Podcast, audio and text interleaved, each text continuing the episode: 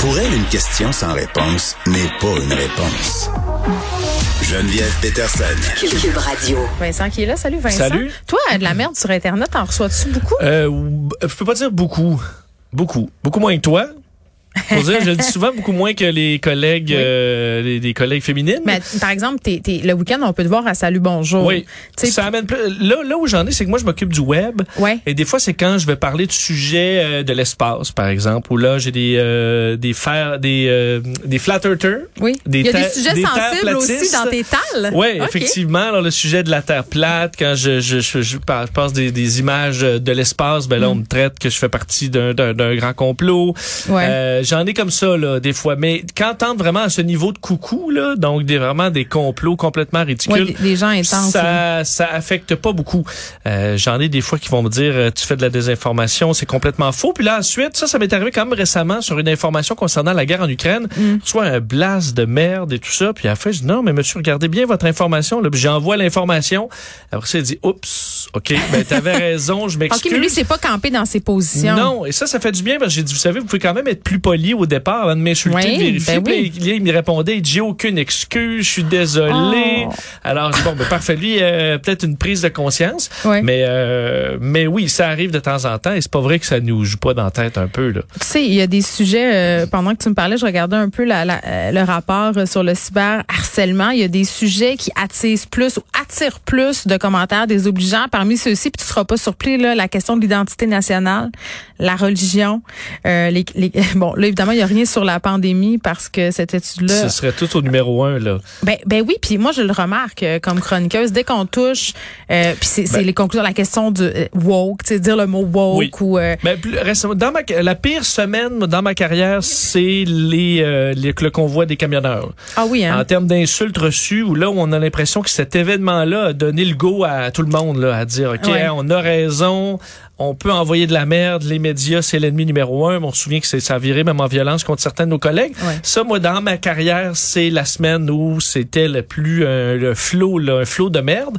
Sinon, euh, mais c'est pas faux que certains évitent les sujets sensibles. Ça, il faut essayer de pas de d'y plonger, mais des fois on est on fait preuve d'extrême prudence je sur pense certains sujets. Je pense qu'à un moment donné, à, à force de faire ce métier-là, il y a des moments où tu es plus solide que d'autres, puis il faut savoir le reconnaître. Tu sais, quand ça file pas, là, quand il se passe des affaires dans ta vie ou que ça va moins Ouais. bien, peut-être je peux pas euh, ben, peut-être que d'aller au bat euh, le vendredi dans le journal, c'est pas la meilleure des idées. Effectivement. Donc maintenant, j'ai un petit document, Vincent, avec des idées de sujets. Je pige dans le lac et parfois, je dis... Deux affaires. Si tu penses encore la même chose dans une semaine, hein, parce que des fois, il faut se Oui. méfier de soi-même. On en reparle. On en reparle. Et quand je me sentirai plus d'attaque, plus plus euh, plus apte à justement pas aller lire les commentaires, pas me laisser envahir par tout ça. Quand tu sens la solidité d'y aller, Mais ça c'est l'expérience. Ça c'est l'expérience. Parce qu'avant là, et pas d'ail. Je me mettais les pieds dans les plats et je j'allais tout lire.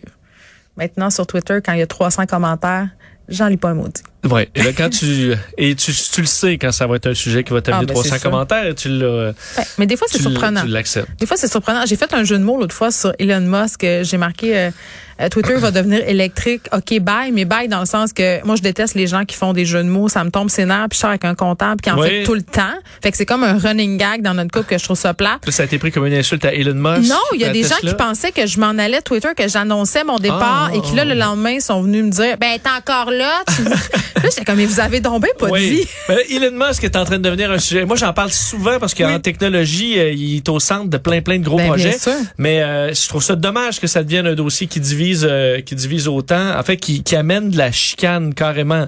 Parce que c'est un personnage qui est dans les teintes de gris. Donc, Mm. euh, ceux qui sont des espèces de fans finis d'Elon Musk, calmez-vous les nerfs. Mm. Ceux qui le voient comme l'antéchrist aussi. Ben, j'ai fait une entrevue avec une dame cette semaine spécialisée euh, de la question médiatique, puis elle me disait une chose que je trouve fondamentale, il faut faire la différence entre Elon Musk, le personnage, l'utilisateur de Twitter, là, la personne qui a 85 millions d'abonnés, euh, puis qui dit des affaires, euh, tu sais, il est capable du meilleur comme du pire, et, et le propriétaire qui doit s'en remettre à un l'homme d'affaires. C'est Oui. deux. Qui l'a échappé sur Twitter souvent Ah aussi. ben oui, mais mais quand même, euh, il pourra pas non plus faire tout ce qu'il veut. Oui, mais non, Non. sais, dans une certaine limite. Oui, et ça me fait quand même rire souvent que les ceux ceux qui dénoncent toute l'élite ben tripent sur des milliardaires. Là, Ah, mais attends, deux personne parle de Mark Zuckerberg non plus, là. Je veux dire, c'est pas, pas, il pas blanc comme neige, Marco. là. Non, c'est ça. dire. Mais il y en a, je veux dire, le- leurs deux idoles anti-élites, c'est Donald Trump Ben et oui. Elon Musk.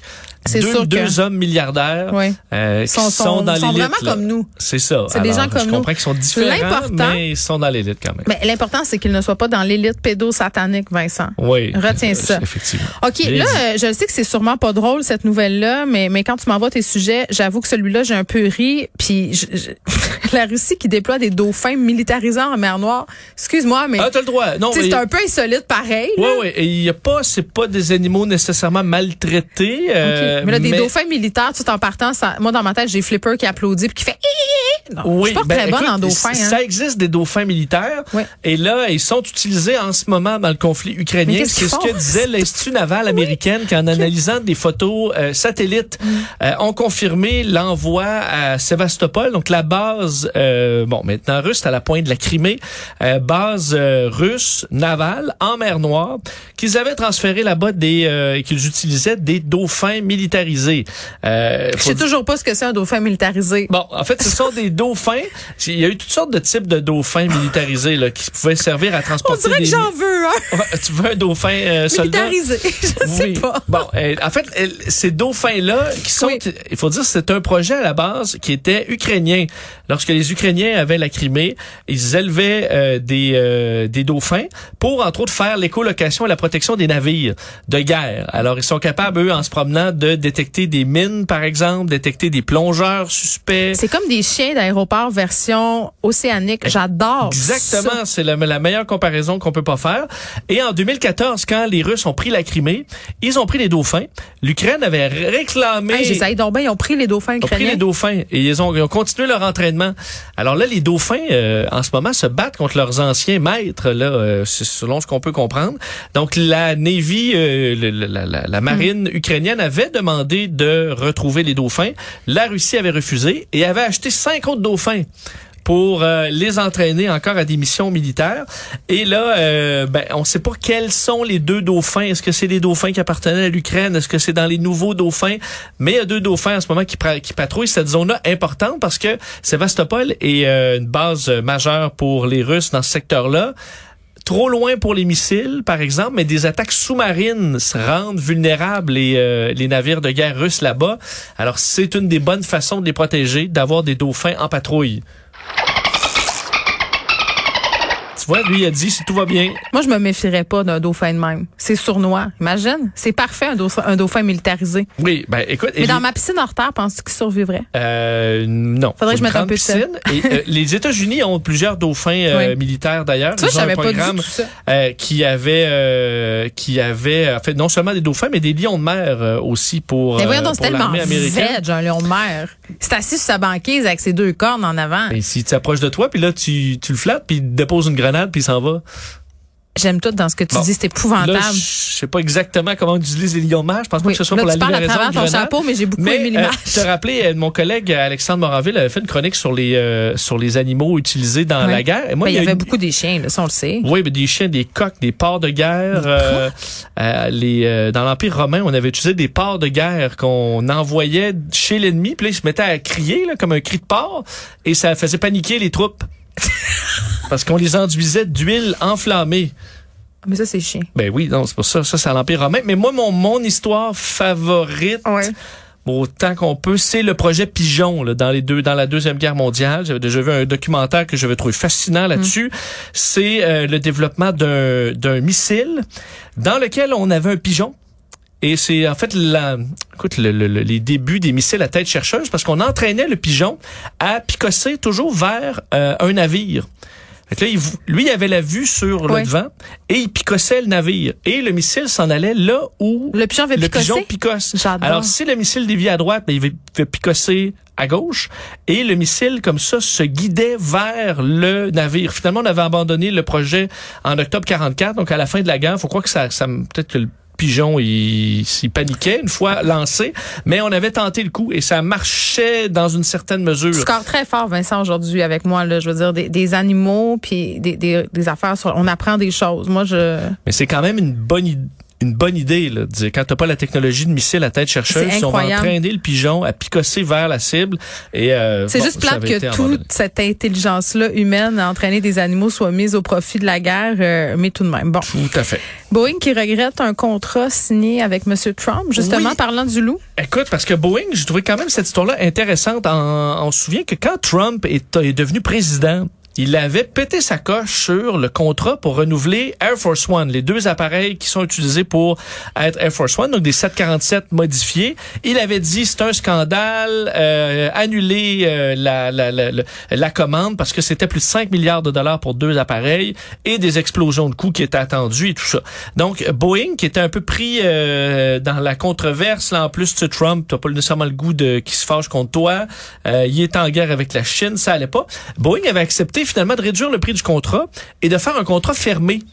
3,9 milliards pour les deux avions et ça dépasse pas. Euh, ben là, on a un petit problème, c'est qu'il y a eu la pandémie.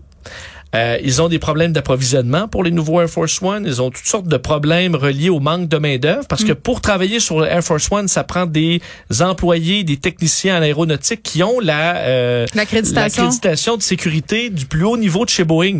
Alors là, quand tu as une équipe de ça qui a la COVID, euh, t'en as pas d'autres. Alors, ils ont accumulé des retards importants et des coûts importants, de sorte là, on vient d'annoncer qu'ils vont perdre avec ce contrat-là au moins 1,1 milliard. Juste avec ce contrat-là, Oh, parce qu'on avait garanti pas d'hausse de coût. Et là, ben, le coût est parti, écoute, en orbite. Faut dire, un 747 normal, ça coûte à peu près 400 millions de dollars.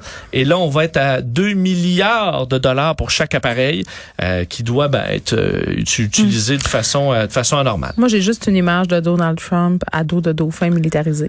Ben, il aurait été du genre à... Ou il aurait acheté des baleines, je pense, pour être faire plus gros encore. Beaucoup de burgers. Des burgers? Ah oui, oui. Ou Donc, à dos de burgers baleine. militarisés à dos de baleine. Merci, voilà. Salut.